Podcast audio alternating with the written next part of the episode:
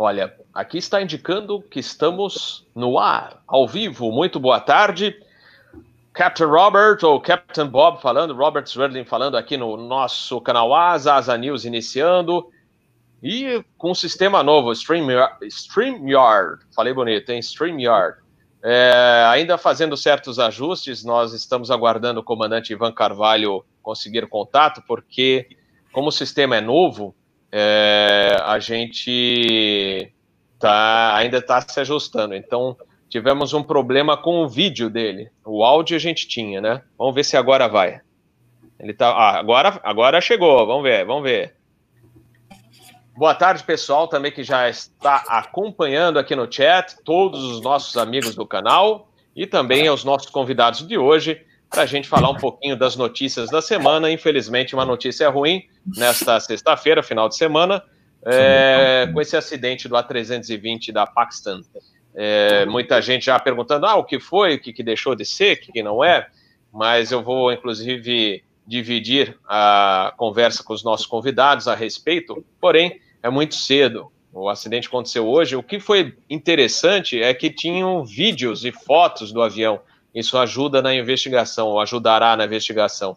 É, então a gente vai conversar um pouquinho desse acidente, mas não tão é, explorando tanto, porque é o primeiro dia. Hoje que vão começar a coletar dados, etc., e vai longe. Então não, não tem como é, garantir a vocês que a gente vai estar passando alguma coisa é, concreto, né, de concreto, que seria assim errado da nossa parte passar qualquer é, possibilidade de, do que aconteceu naquele acidente. A gente vai dar os fatos, o que, que já se falou, é, mas não, a gente não tem já a fórmula secreta ou não vai trazer nada do que já foi falado no dia de hoje nas redes sociais. Mas vamos dar as boas-vindas aos nossos convidados de hoje.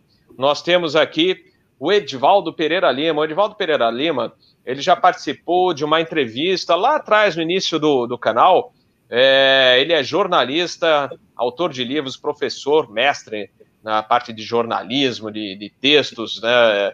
inclusive dá aulas né? É, para o pessoal que tá, tem a intenção de escrever um livro, ele faz todo, todo esse, esse preparo dos profissionais que desejam até os autores de livros, né? E eu conheci na década de 80, lendo os artigos dele, porque era uma, um orgulho você ver uma revista tão importante como a Air Transport World, você ter um brasileiro escrevendo grandes artigos, e ele escrevia, era o correspondente brasileiro da ATW, da famosa revista ATW. Bem-vindo, Edivaldo, é, aqui é o canal Asa. Eu vou deixar, inclusive, pessoal, o link pro, justamente para que vocês tenham acesso à primeira entrevista dele aqui no canal. É, boa tarde, Robert. Boa tarde a todos. É um prazer estar aqui com vocês para a gente é, bater um papo nesse momento de uma sexta-feira em meio à pandemia, em que aviação, o tema aqui da nossa paixão, do nosso envolvimento profissional, amador, é o que vale. Então, é, vai ser um prazer estar batendo um papo com os colegas aqui participando do, é, dessa entrevista e também com quem nos está acompanhando agora pelo meio virtual. Muito bom. Olha, já, já temos até um super chat colocando aqui. Uh, olha, tá, está indo. Eu estou aprendendo, gente. Uma hora eu vou acertar. Ó. Só é interessante esse sistema aqui. Só olha lá, foi para lá. Olha que legal. É bem legal. Obrigado, agradecendo. E uma hora eu vou já dominar a máquina aqui. Eu estou no, no ground school ainda. vamos prosseguir. O Peter Beyond, nosso conhecido também aqui no canal Asa, no Asa News e tantos outros papos que a gente já teve aqui é, mestre em, Aviation Business e em Safety, entre outras matérias, dá pro, aulas na Embry-Riddle, que é considerada é, uma das maiores universidades de aviação, não só dos Estados Unidos, como do mundo. É, e também é consultor de aeronáutico nos Estados Unidos, na cidade de Atlanta. Bem-vindo, Peter. É um prazer estar aqui, Robert. É sempre uma alegria falar de aviação. Você sabe que não é fácil achar gente que gosta desse assunto às vezes, né? Então a gente aproveita aqui para dar aquela descarregada, né? Do que você lê, né? Muito gostoso poder compartilhar. E só queria falar do Edivaldo, né? Que eu cresci lendo também os artigos dele ali, né? Eu era fã da ETW, até hoje leio a revista, né? Então é muito gostoso estar aqui participando com ele, né? O mundo é pequeno, né? Um dia você encontra seus, as pessoas que você era fã, né? Muito interessante. É um prazer estar aqui. Show de bola, show de bola. Mais um super chat. Obrigado, pessoal. Aí tá na telinha. É, depois eu vou aprendendo a, a, a, trocar. Olha, não para de vir aqui. Muito obrigado, pessoal. Hoje a conversa também vai ser bem legal e vou dar as boas-vindas a outro é, convidado nosso que sempre está aqui conosco e estará no domingo às quatro horas da tarde. Lembrando, pessoal, que é domingo agora às quatro horas da tarde. Não tem futebol porque temos uma pandemia aí fora, mas temos um programa legal que vai, vamos falar de histórias, causos, entre aspas, e lendas da aviação comercial aqui no Brasil. E o Ivan Carvalho é um dos nossos convidados. Ivan, boa noite, bem-vindo. Boa noite, Robert. Boa noite, nossos ouvintes, assinantes. É um prazer estar dividindo hoje é, esse painel com o Edivaldo, que eu já tinha visto, inclusive, algumas vezes, mas nunca tive o prazer de estar assim junto.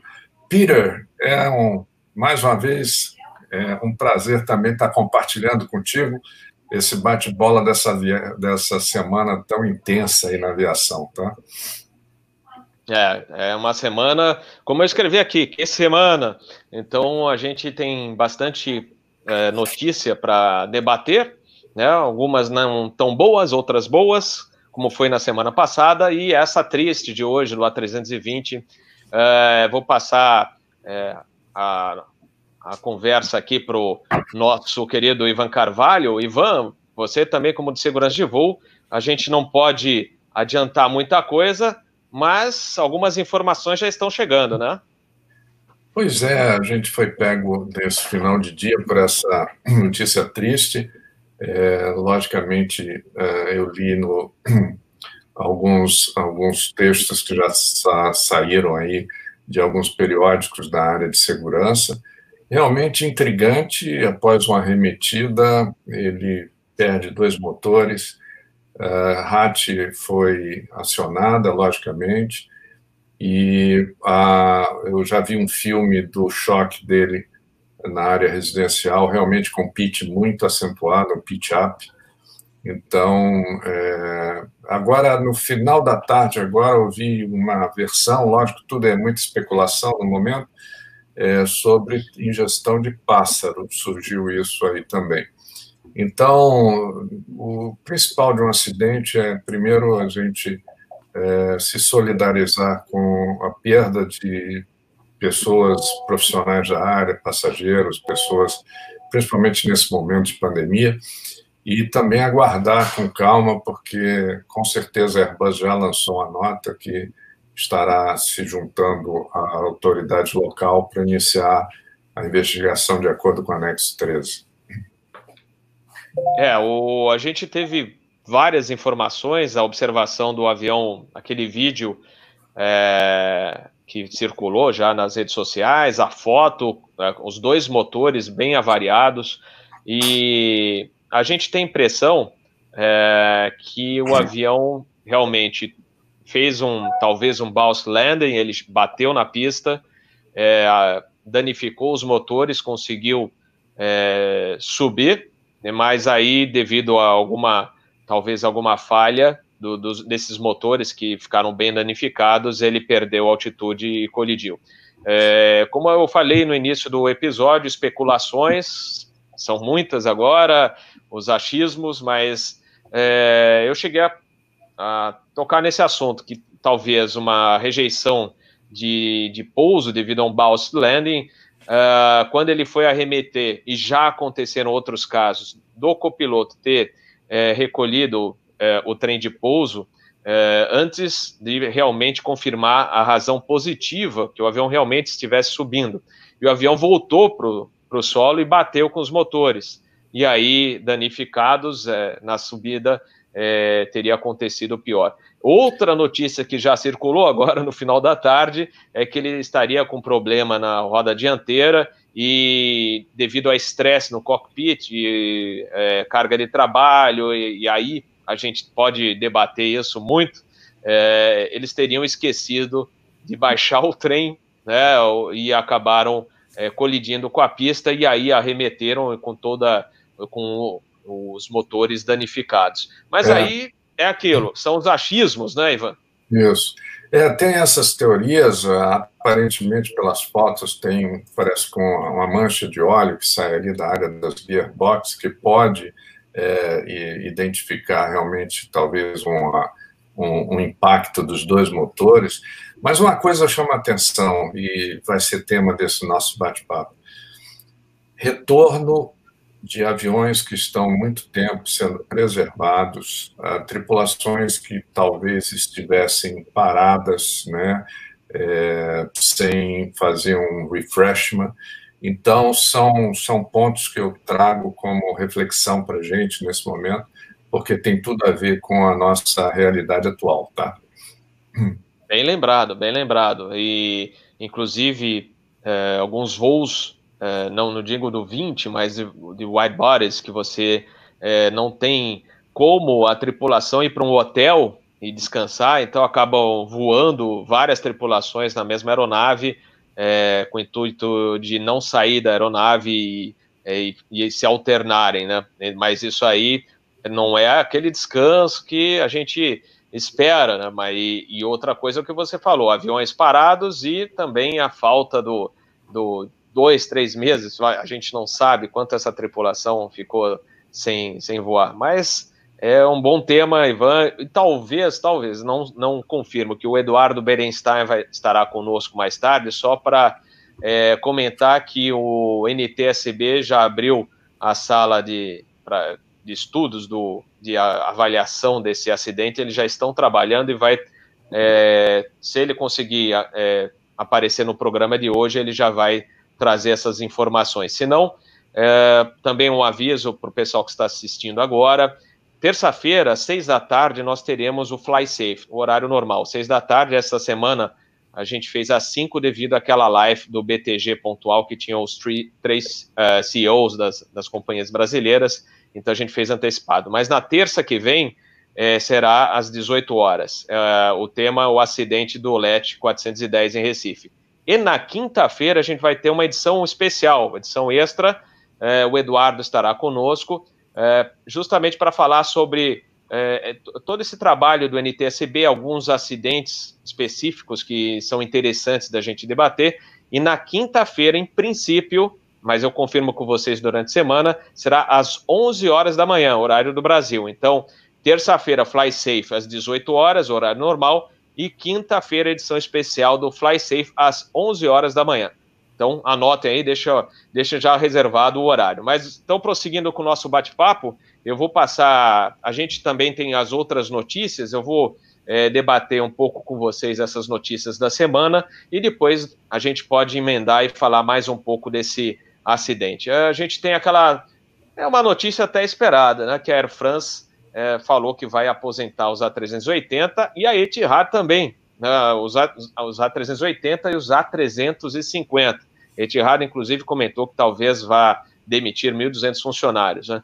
É, pessoal, eu vou iniciar até com o Edivaldo, depois a gente faz a, a nossa passagem com os outros convidados. Edivaldo, é uma situação esperada. O A380 já é um avião que nasceu com problemas de vendas. A gente é, eu lembro quando eu fui para visitar a antiga McDonnell Douglas, que eles tinham um projeto, inclusive tinha um mock-up do MD-12, que seria um avião muito parecido com a 380. E na época eu perguntei, ah, esse avião vai voar mesmo? E eles falaram, é, olha, é, foi só o projeto, a gente não vai levar adiante porque vai é, vender muito pouco. Então o custo do projeto é alto e vai vender pouco.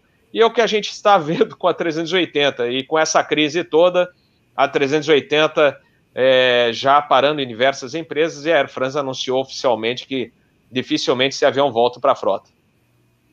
Então, é, Robert, veja só, o, o caso do A380, né, uh, que é bem sintomático dessa situação da indústria do transporte aéreo já está entrando numa situação de crise há algum tempo, ela se acelera com a pandemia, mas ela tem proporções de, de simbólicas né, de efeito muito mais amplas do que simplesmente a aposentadoria, a, talvez assim, um pouco mais cedo do A380. Olha só, a Emirates anunciou também como a gente sabe, a Emirates tem a maior frota de A380 do mundo. Né? Ela tem 115 aviões, fora as encomendas.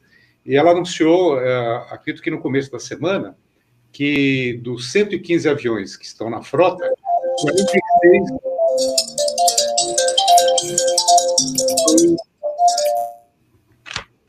46, 46 não voltam a operar, mesmo agora numa retomada do, do, da indústria do transporte aéreo em outras bases, né? porque é, certamente a aviação não vai ser mais o que já foi de imediato e, e continuará nessa procura de um novo caminho durante muito tempo. Né? Acredito que nos próximos meses nós teremos é, é, não só a indústria do transporte aéreo, mas todo o sistema da sociedade, da civilização e da economia, como está montada, totalmente modificada, né?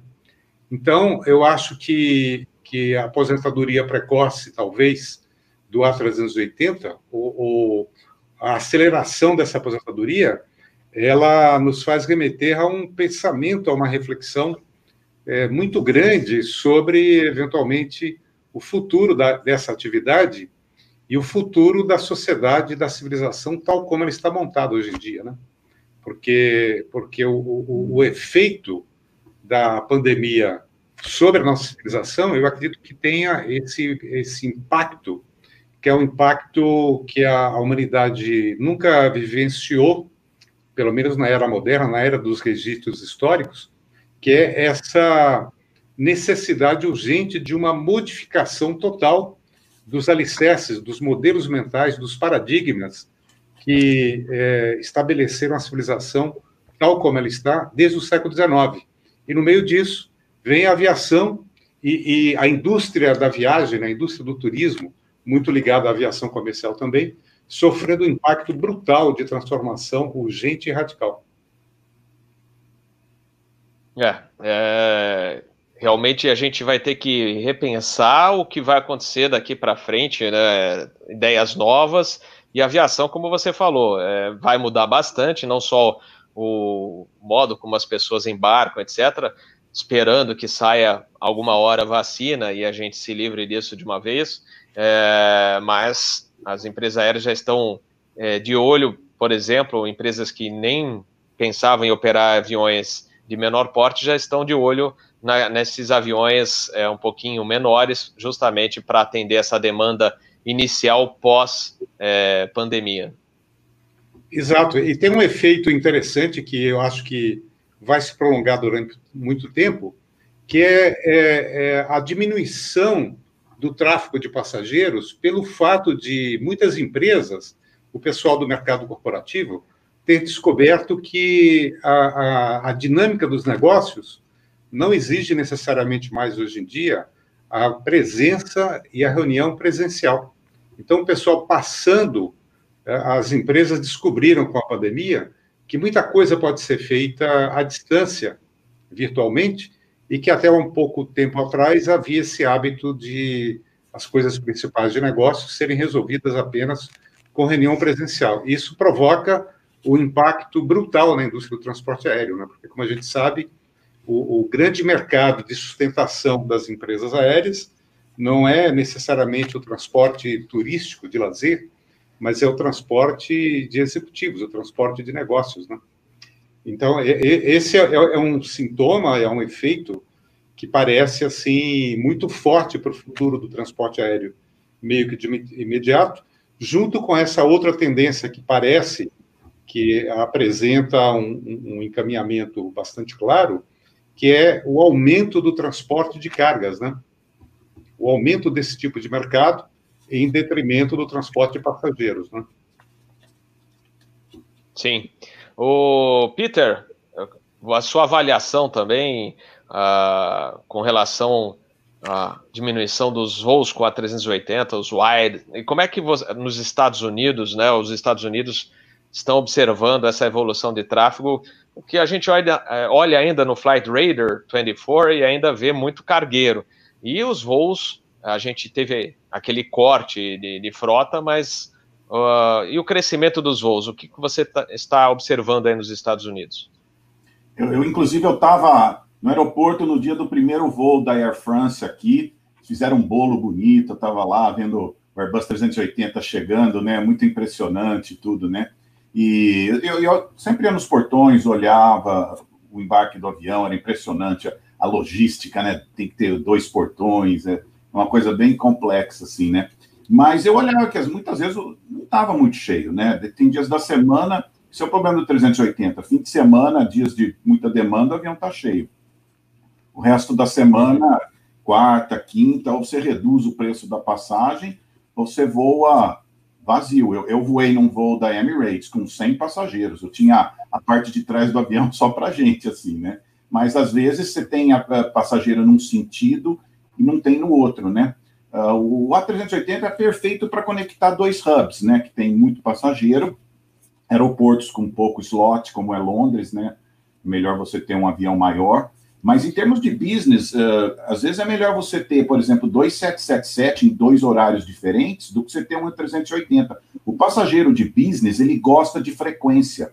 Ele tem tendência a escolher uma companhia que tem dois, três voos. Por quê? Se você entender a vida deles, a reunião pode não acabar às cinco, a reunião pode acabar às três. Ele gosta de ter essa opção de ir para o aeroporto e ter, pegar um voo mais cedo, ou se ele perder, ele ter ainda um mais tarde, né?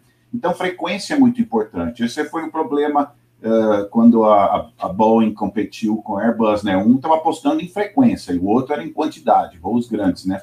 Mas hoje você vê que as pessoas gostam de frequência, né? E outra coisa que aumentou muito, Robert, foi voos que não existiam, rotas. Eu, eu li um, mais de 140 rotas só nos últimos anos que não existiam há seis, sete anos atrás. Então, muita gente passou a evitar os hubs, né? Hoje já existe voo direto para vários lugares. Só vê o Brasil, por exemplo, né? Uh, por exemplo, os Estados Unidos tem 11 destinos, né?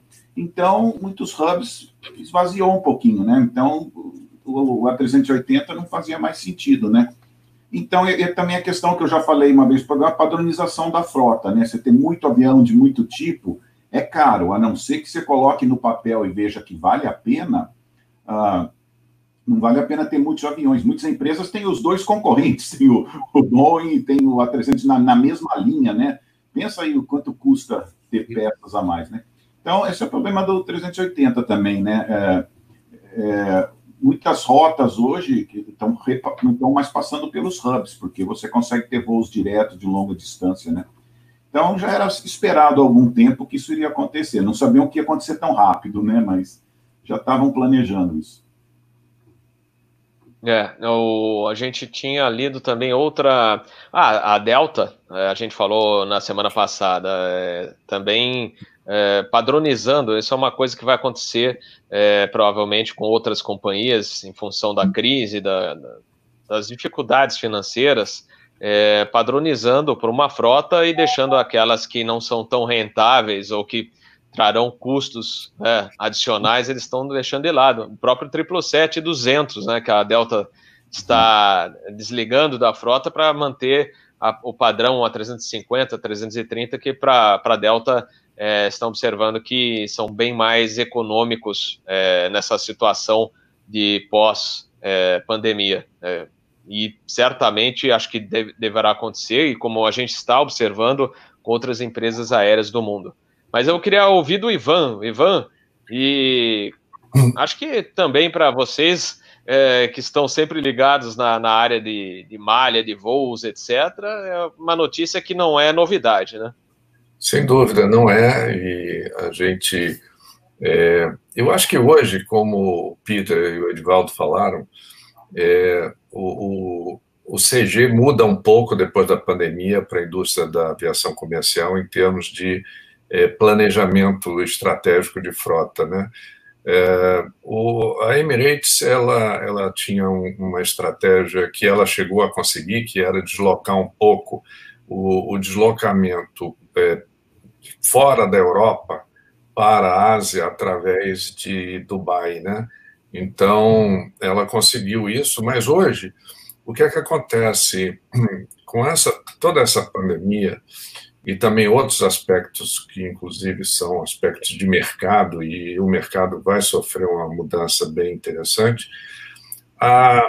Eu acho que a, a, a, as empresas hoje que têm frotas muito próximas em termos de wide body, que acabam concorrendo um com o outro, tem que fazer uma grande reflexão sobre isso. Né?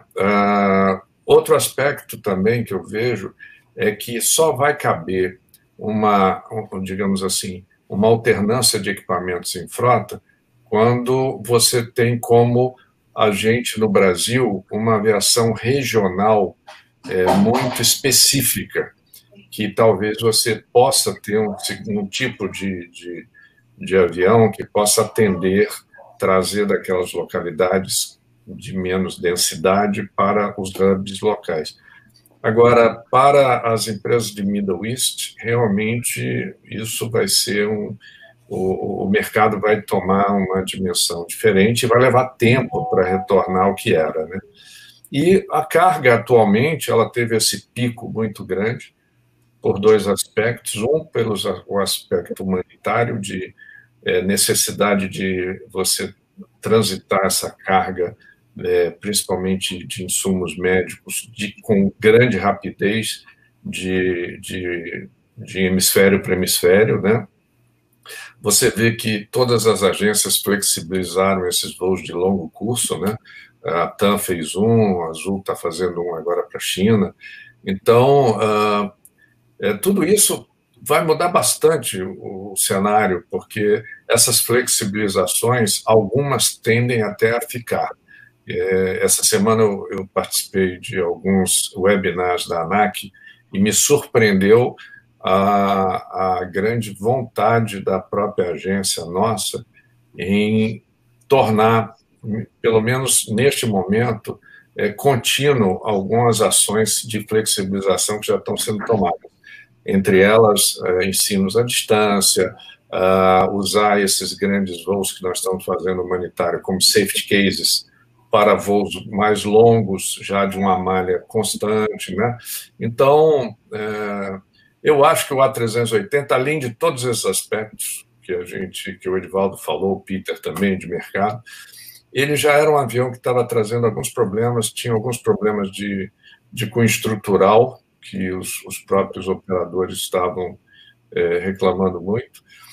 E é, eu não vi ainda nenhum estudo como teve para o A330, para o A320, 50 e para a linha Boeing, a possibilidade de você fazer o transporte de, desse tipo de carga na cabine de passageiros, como a Boeing e a Airbus responderam rapidamente essa demanda. Né? Então, é um avião que ficou um pouco um patinho feio. É verdade, é verdade. Pessoal, vamos fazer só um intervalo para falar do, das, das notícias da semana, para falar mais um pouquinho da notícia de hoje, dando as boas-vindas ao comandante Eduardo Berenstein. Boa noite, Berenstein. Boa noite, boa noite a todos, como vão? Boa noite. Boa noite, Eduardo. Boa noite. Então, o Berenstein também é representante do NTSB, informou que já começaram os trabalhos, é isso, Berenstein? Já, já abri, Sim, começamos então, por causa da gravidade do acidente de hoje, é, foi montado um, uma sala de crise para o voo, para o PK 8303, para determinar é, e ajudar também o SIB a determinar o que aconteceu com a aproximação desse avião, porque um avião perder os dois motores é algo, e ficar sem nenhum motor é algo gravíssimo que tem que ser estudado e determinado o que aconteceu para é, é, melhorar a segurança de voo das aeronaves desse modelo. Então, o gabinete de crise foi montado, já despachamos a Gold Team para lá, para poder começar a investigação. Nós tínhamos dois investigadores que estavam na Europa e conseguiram pegar de última hora um voo indo para lá, para poder já ser o, o, as primeiras pessoas a chegarem. E isso está sendo considerado um Major Investigation. Então, todo o gabinete de, da, do Major Investigation é, é, estar sendo aplicado nesse, nesse acidente até que a gente consiga apurar os fatos e realmente o que aconteceu com o voo. É, não sei se vocês fizeram algum resumo do que aconteceu antes. Ei, Robert, eu. Vocês fizeram algum resumo? Olha, na realidade, não. A gente apresentou alguns dados que nós coletamos nas redes sociais, porque uhum. agora começam as especulações, os achismos, né? como uhum. no primeiro dia, ah, acho que foi isso, foi aquilo, é, a gente sempre tem uma teoria, né? Mas se você tiver alguma coisa a mais, por favor, então, fique à vontade. o que a gente está trabalhando é o seguinte: é, esse avião, até do que eu estou vendo aqui na documentação, ele está. todas as manutenções estão feitas e todas as peças é, em ordem para poder estar a bordo dessa aeronave.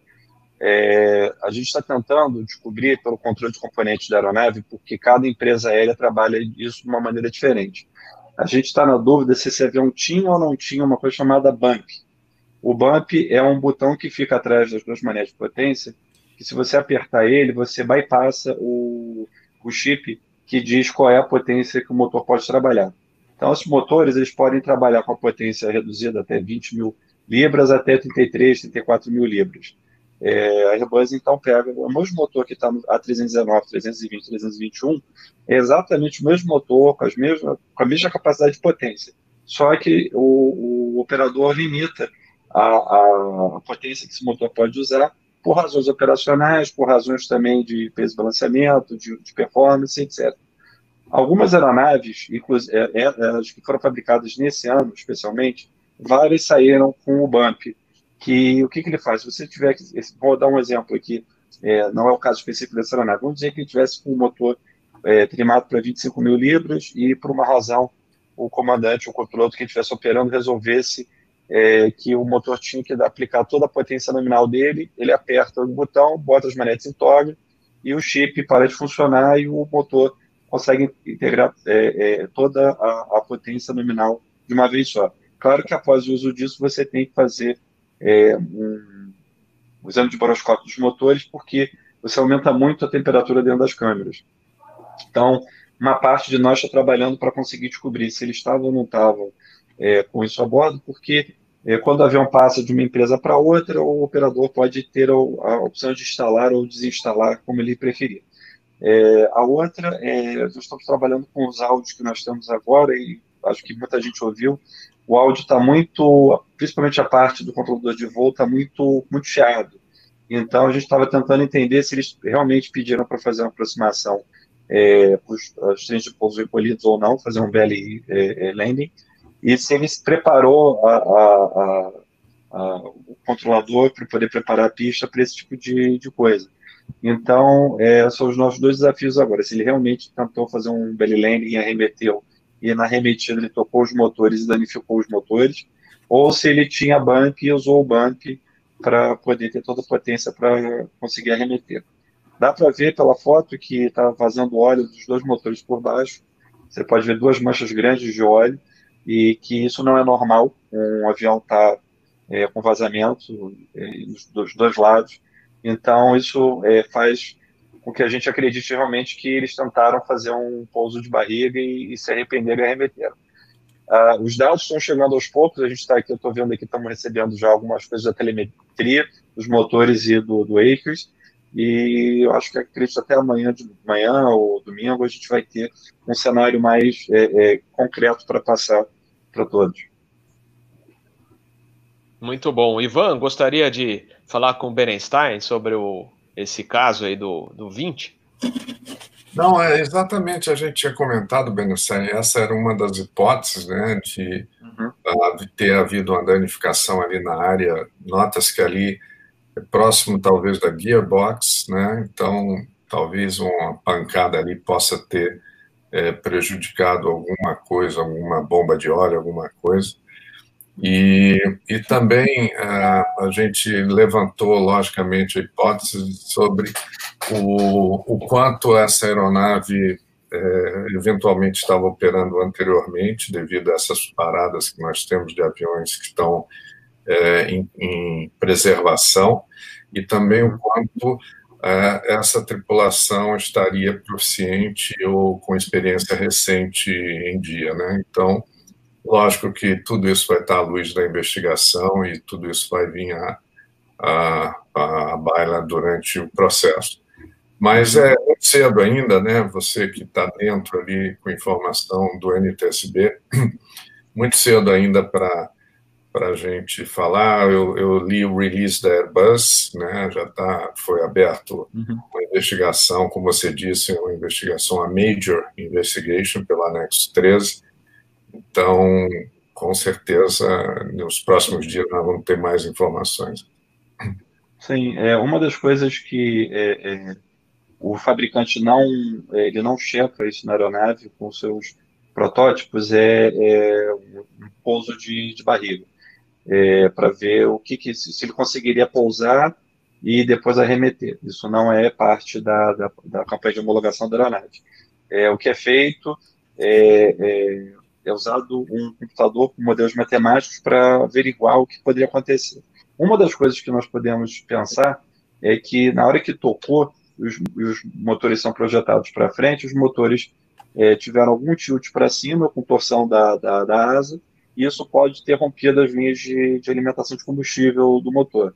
Quando ele faz a curva para a esquerda, ele apaga o motor direito, por, é, acabando a gravidade dele, é, e depois ele vira para a perna do vento, nivela de novo e, e acaba apagando o motor é, número 1. Um.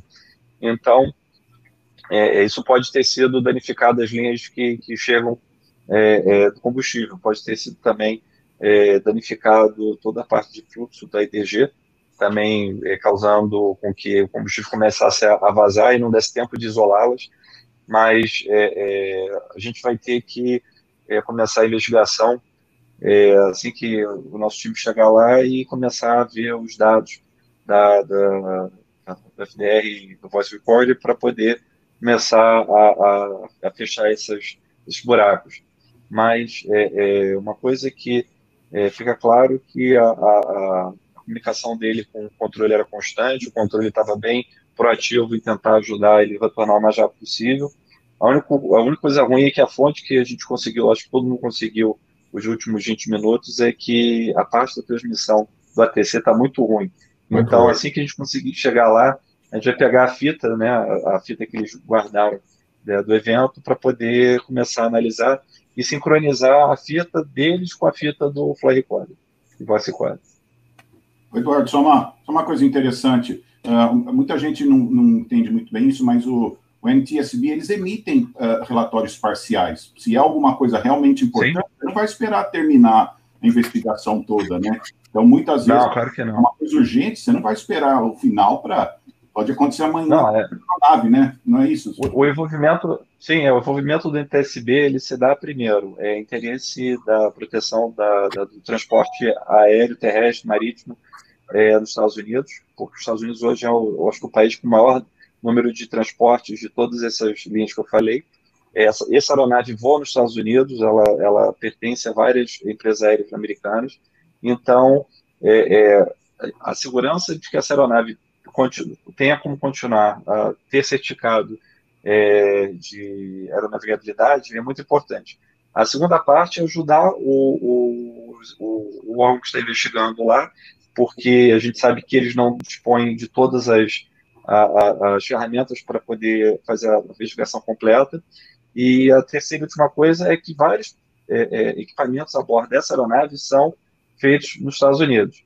Então, se alguma dessas peças que também estão em outros modelos de aeronave possam ter é, é, é, é contribuído para que isso acontecesse, tem que a gente tem que descobrir isso o mais rápido possível.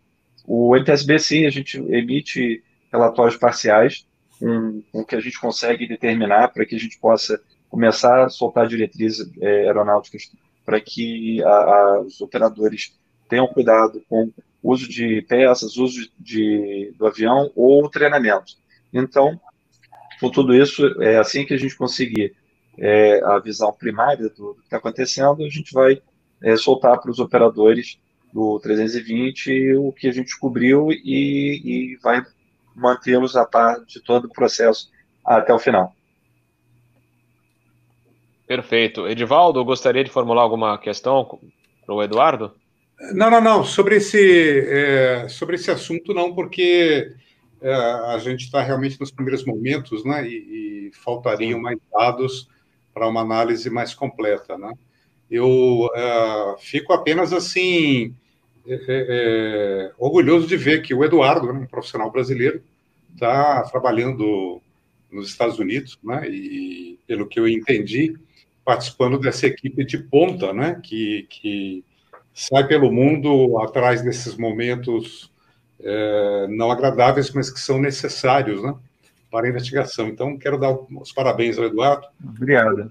A, essa satisfação em ver um compatriota uh, participando de uma atividade desse porte, dessa magnitude, num centro de excelência né, do, do, da aviação no que se refere à questão da investigação.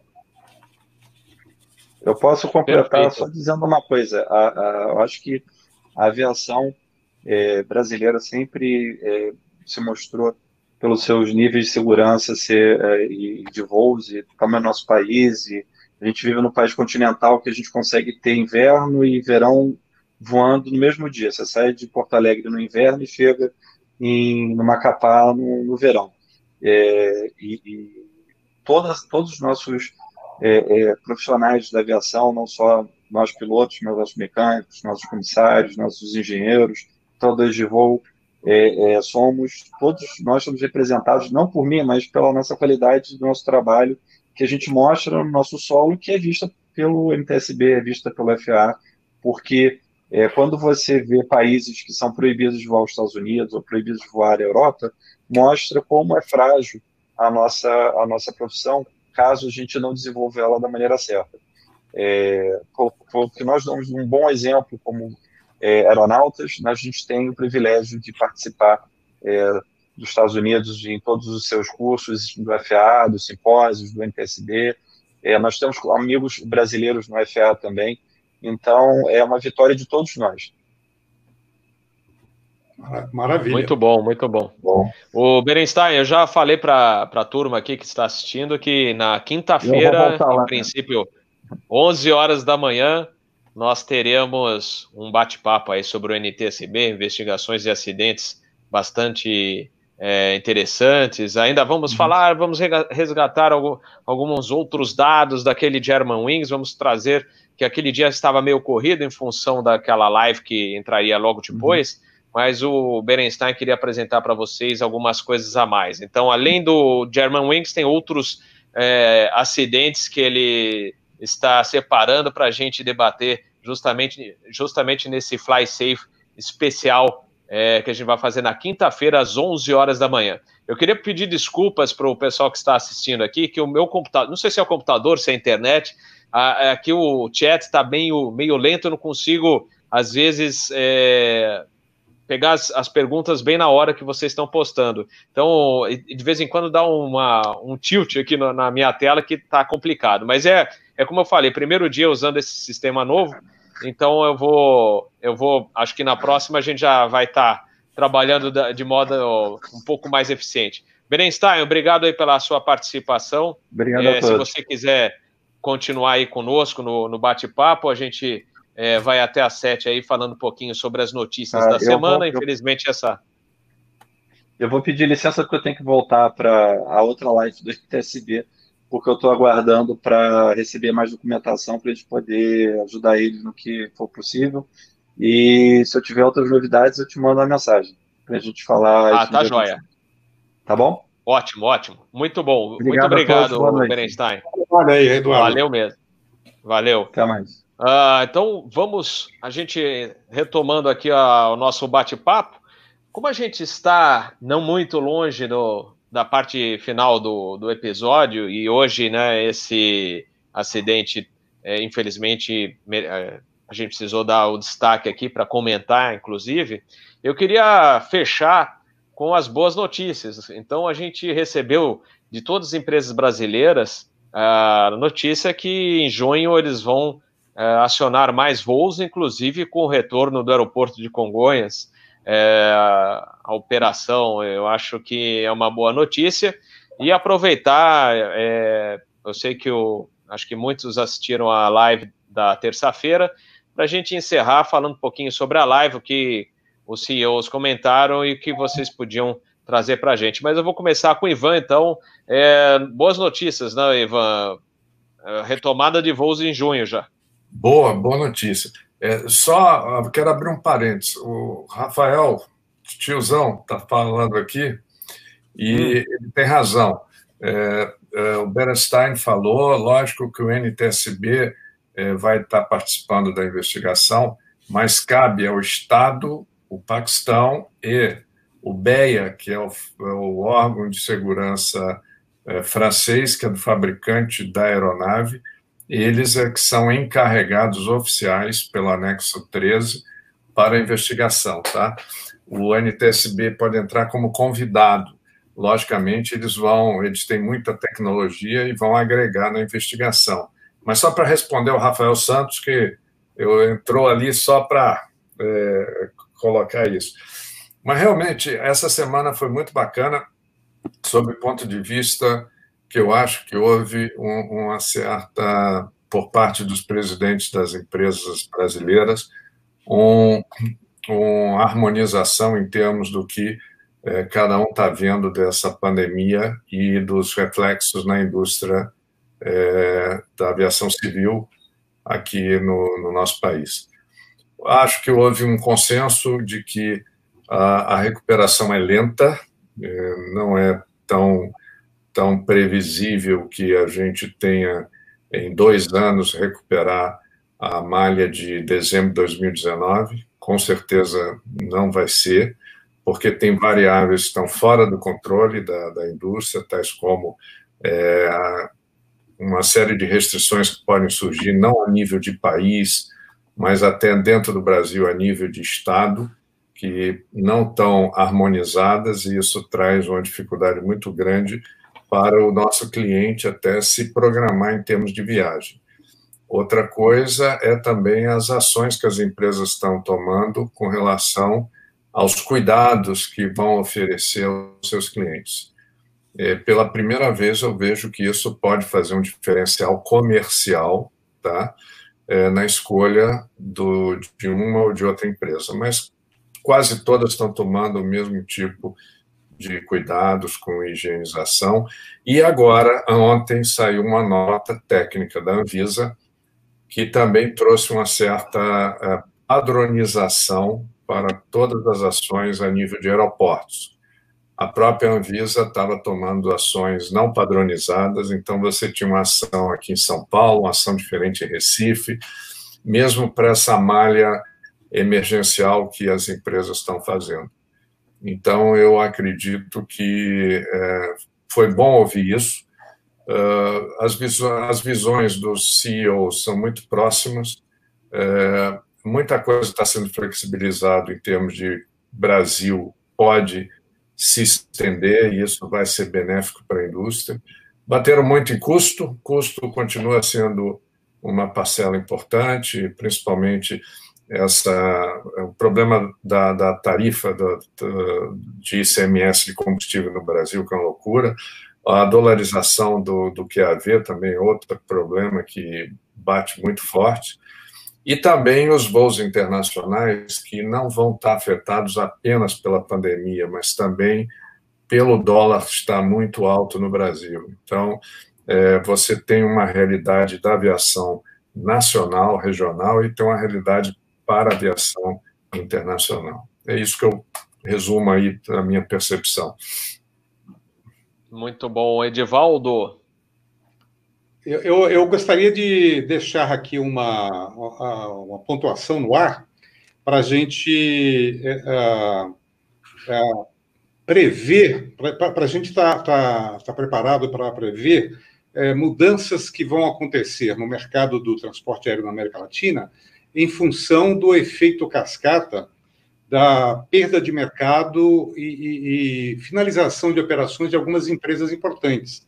A Avianca, por exemplo, já pediu uma espécie de concordata preventiva nos Estados Unidos e já definiu que está encerrando a, as operações de uma subsidiária no Peru, que é a Avianca Peru. Então, a Avianca era, no momento, o segundo grupo de transporte aéreo mais importante da América Latina. Então, esse tipo de, de, de fragilidade que a Avianca já está demonstrando, certamente vai provocar um efeito cascata que afeta as empresas aéreas no Brasil e afeta todo o panorama da, do transporte aéreo na América Latina como um todo.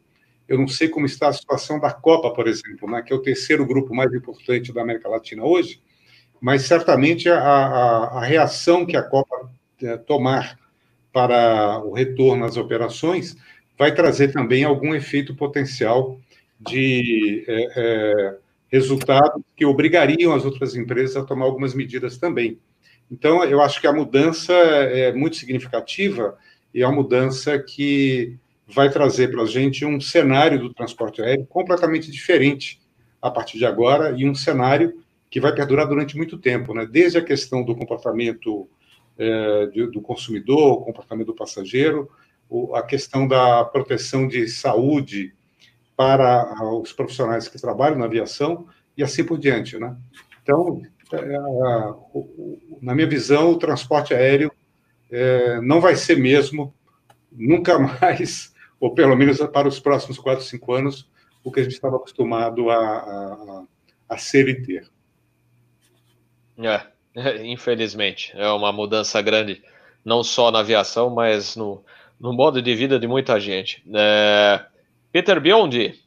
Olha, eu, eu ouvi a entrevista pelo menos umas três vezes, gostei, fiz um monte de anotações aqui, mas eu gosto de trazer um dado adicional. Eu peguei um dado adicional. Em, em 2019, eh, foram 839 mil empregos diretos e indiretos na aviação brasileira, um impacto econômico de 18,8 bilhões na economia do país. Então, eu acho que ficou bem claro como a aviação ela traz uh, benefícios para todo o país e para outras áreas de negócios. Muitas empresas não podem funcionar sem ter um, um, um sistema de, de, de voos para mandar seus funcionários ou transportar carga. Então, é fundamental para o país, eu acho que isso está bem entendido como a, a, o serviço de, de, de, transporte aéreo vai ser fundamental para a recuperação.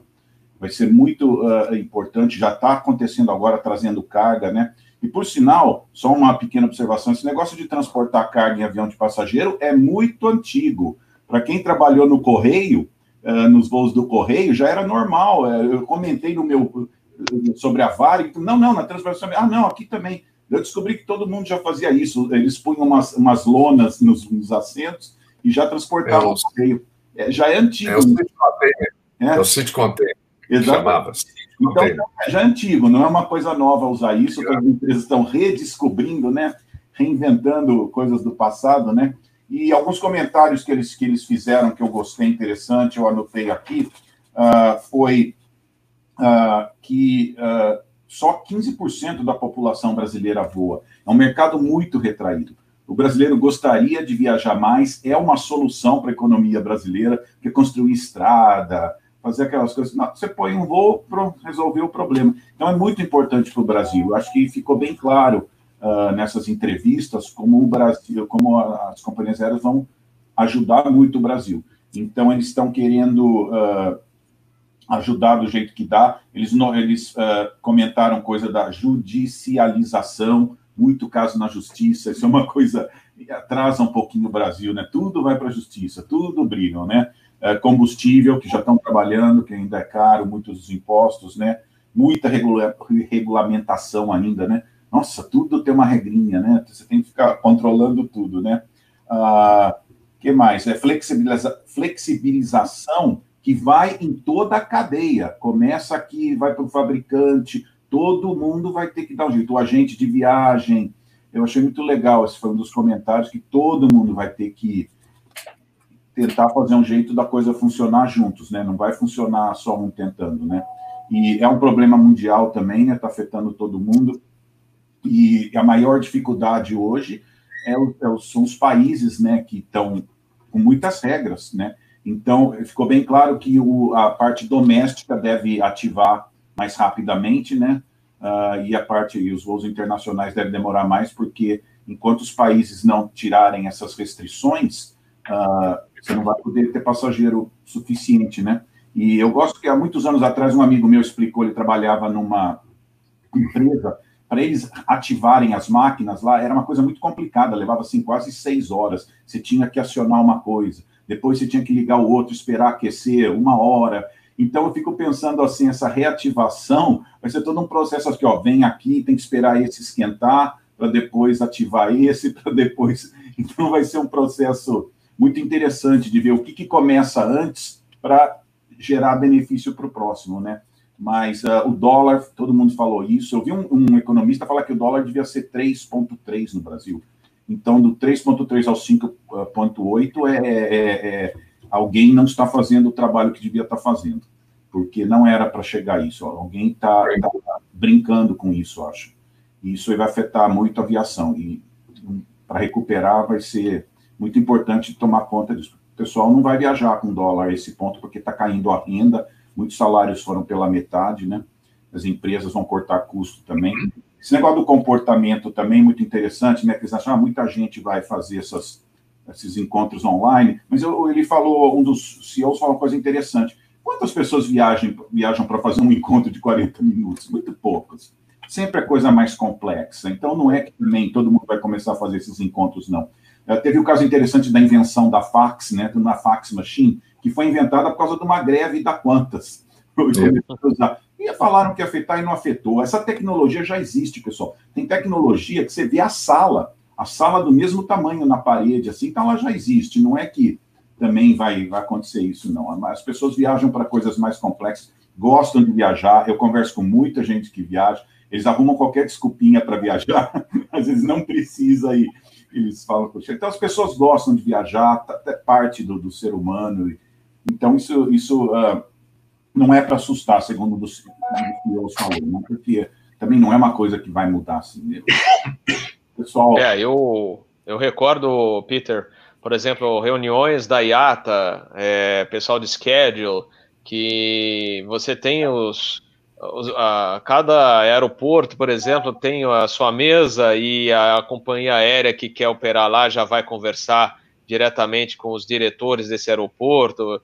Se tem slot, é, que agora também pode ser que mude isso, mas se, se tiver um slot, é, eles negociam nessas reuniões. São, acho que, feitas de seis em seis meses e cada hora num canto do mundo. E aí já se aproveita e faz um, um pouco de, né, de, de apresentação de cada cidade sede é, justamente para fazer essa divulgação geral.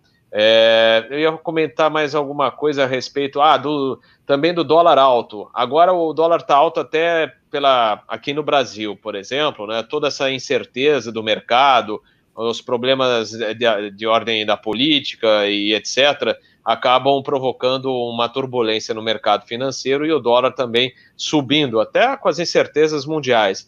Mas eu, eu estava pensando, por outro lado, é, que se esse dólar baixar um pouco, né, e certamente hotéis no exterior, é, parques, é, vão querer puxar os turistas de volta e, e, você vai ter muita oferta. Eu, eu acredito nisso, porque os hotéis precisam voltar a receber os seus hóspedes, por exemplo, os parques de diversões receberem seus visitantes. Então, eu acredito que no primeiro momento eles vão fazer muitas promoções e se o dólar baixar um pouco, é capaz da gente ver muito turista saindo aqui do Brasil, falar, quero agora que está tudo bom, o dólar baixou um pouquinho e os parques e os hotéis estão baratos, né? Estão mais baratos, a gente vai aproveitar. Então é, é uma visão que eu tenho que pode vir a acontecer, né? Um Agradecendo mais um super chat. Pois não? Só, só, só um gancho no que você falou. Uma das observações dos CEOs foi justamente isso para não fazer essa retomada de maneira muito desordenada e ter uma oferta muito grande, as tarifas vão cair muito e vai ser ruim para todo mundo. Então, muito cuidado, porque se você também já todo mundo começa a voltar com muito voo e não tem passageiro ainda, o único jeito vai ser você baixar a sua tarifa e, e não vai pagar as contas e vai ser prejudicial. Era melhor nem ter o voo, né? Então, vai ter que ser feito com cuidado para todos pensarem nisso para não ter uma oferta de assentos muito grande e, então não vai adiantar para ninguém, vai ser prejudicial para todo mundo. Então, outro detalhe importante dessa retomada que também vai afetar hotéis, tudo, né? Vai ter muita oferta a preço barato, você não vai nem cobrir o custo. Né? É isso. Sem dúvida. Pessoal, vamos para a rodada final de agradecimentos. Eu, aliás, eu tenho que fazer um agradecimento especial a todos os nossos assinantes, queridos assinantes. Chegamos a 13 mil inscritos. O nosso muito obrigado aqui do canal. É uma alegria tê-los aqui sempre acompanhando as nossas lives e obrigado sempre pelo apoio de vocês. Valeu. Eu vou começar então pelo Ivan Carvalho. Suas considerações finais no episódio de hoje. Robert, muito bom. Mais uma vez, um prazer estar compartilhando com vocês, com o Edivaldo, com o Peter, que já é, é, trata da casa, né, Peter? Já participamos vários. E realmente eu acho que é muito bom para os nossos assinantes eles estarem é, acompanhando com, conosco, com os especialistas que você traz aí, Robert, sobre essa dinâmica é, da, que a pandemia vai trazer na indústria como um todo, né? Então, acho importante sempre estar trazendo, porque a gente é um, é um benefício a gente estar é, trazendo e compartilhando essas informações com todos. Foi um prazer mais uma vez. Muito obrigado. Nós que agradecemos. Peter. Ah, foi um prazer estar aqui. Eu estudei, esse, esse, programa me força a estudar bastante. Hoje eu passei umas oito horas lendo, né? E é gostoso, passa o tempo rápido, né? Está sendo muito importante também, porque é uma motivação para a gente estudar, né? Participar do seu programa aqui, você vai ler, ler tudo, sabe o que está acontecendo, né? Porque está faltando um pouco de motivação para fazer muita coisa, né? Então está muito gostoso, é bom compartilhar com as pessoas, né? Pessoa de aviação é difícil, né? Você não pode falar com a sua família, um monte de amigo seu não gosta do assunto, né? Então é. você aqui acha esse pessoal que é como você, você fala, nossa, que bom, essa é a minha turma, aqui eu posso ficar à vontade, posso falar, todas as minhas horas de estudo eu, eu tenho prazer e alegria de falar. Então é muito gostoso estar aqui e manter as pessoas informadas, né, com alto nível, né? Você, os programas sempre têm um nível altíssimo, né? Que, que eu aprendo também, eu venho aqui para aprender também. Então, muito gostoso estar aqui. Muito obrigado pelo convite. Sempre precisar, estou disponível aqui. Show de bola, show de bola. E Edivaldo Pereira Lima. É muito prazer estar aqui com todo mundo. Obrigado, Robert, pelo convite. E parabéns aí pela qualidade do trabalho, né? Você está conseguindo manter um nível realmente elevado de troca, né? Nesse fórum virtual que é o, o seu programa hoje em dia. E é uma satisfação minha como é, é, alguém meio outsider da aviação, né? na, na, na, situação em que eu sou escritor e jornalista no campo, mas é uma satisfação muito grande estar no diálogo com pessoas do nível do, do Ivan, do seu nível, Robert, e, e, do nível do Peter também, nesse diálogo que a gente percebe que é um diálogo extremamente é, profundo, poderoso, sólido sobre esse campo, e ao mesmo tempo vocês todos com essa facilidade muito grande de se exporem de uma maneira clara, que pelo que eu vi aqui pelo chat, agrada a todo mundo. Então, é, parabéns e sucesso na continuação da atividade. Muito obrigado. É, e eu peço desculpas mais uma vez aqui, porque hoje foi o primeiro dia usando o sistema do StreamYard, ainda estou aprendendo. É, eu acho que o sistema travou um pouco, mas eu não sei se foi a internet. Eu, inclusive, eu caí uma hora lá da, da nossa live, consegui voltar, felizmente. E agradecer também o pessoal que é, nos ofereceu o super chat aqui. Estou colocando, como às vezes fica difícil é, olhar um por um, e eu estou é, justamente esse sistema novo, a, inter, a, a interface dele com o sistema do YouTube mesmo, ele é bem lento, então não estou conseguindo também acessar pela outra página do YouTube para ver direitinho o chat, porque eu acho que tem alguma, algum atraso aqui, mas eu agradeço e vou colocando na tela. Quando dá o super chat, eu coloco na tela, que aí facilita o nosso trabalho de agradecimento. Pessoal, é, aliás, só um negócio, Peter, você falou de estudo, é, só um detalhezinho antes da gente encerrar de vez, é, fazendo esses é, episódios do Asa Geeks, que a gente, eu estou recordando a operação do Fokker 27, do Fokker 50, é, postei ontem, essa madrugada aí, um de, dos turbohélices que passaram por aqui, é aquilo lá, é, é, tá bem legal porque eu estou repassando, vendo coisas do passado, abrindo revistas antigas de 94, que eu, das matérias que eu fiz, e aí vou achando algumas coisas bastante interessantes. Então é bem legal, como você falou, Peter, esse, esse estudo é, é, é interessante. Não, é, a gente fica motivado para fazer até mais, trazer mais material para vocês aqui no canal Asa. Pessoal, muito boa noite, obrigado. Lembrando então que domingo nós temos um encontro às quatro horas da tarde para bater papo sobre histórias, os causos e as lendas da aviação. O Ivan estará lá conosco, entre outros convidados. Na terça-feira, Fly Safe, às 18 horas, e na quinta, Fly Safe, às 11 da manhã, edição especial para falar sobre investigação de acidentes e alguns e o debate sobre alguns acidentes que o Eduardo teve acesso, o Eduardo Berenstein, que esteve conosco agora há pouco para falar desse acidente do A320. Muito obrigado, abraço a todos, uma ótima noite e um excelente final de semana. Obrigado.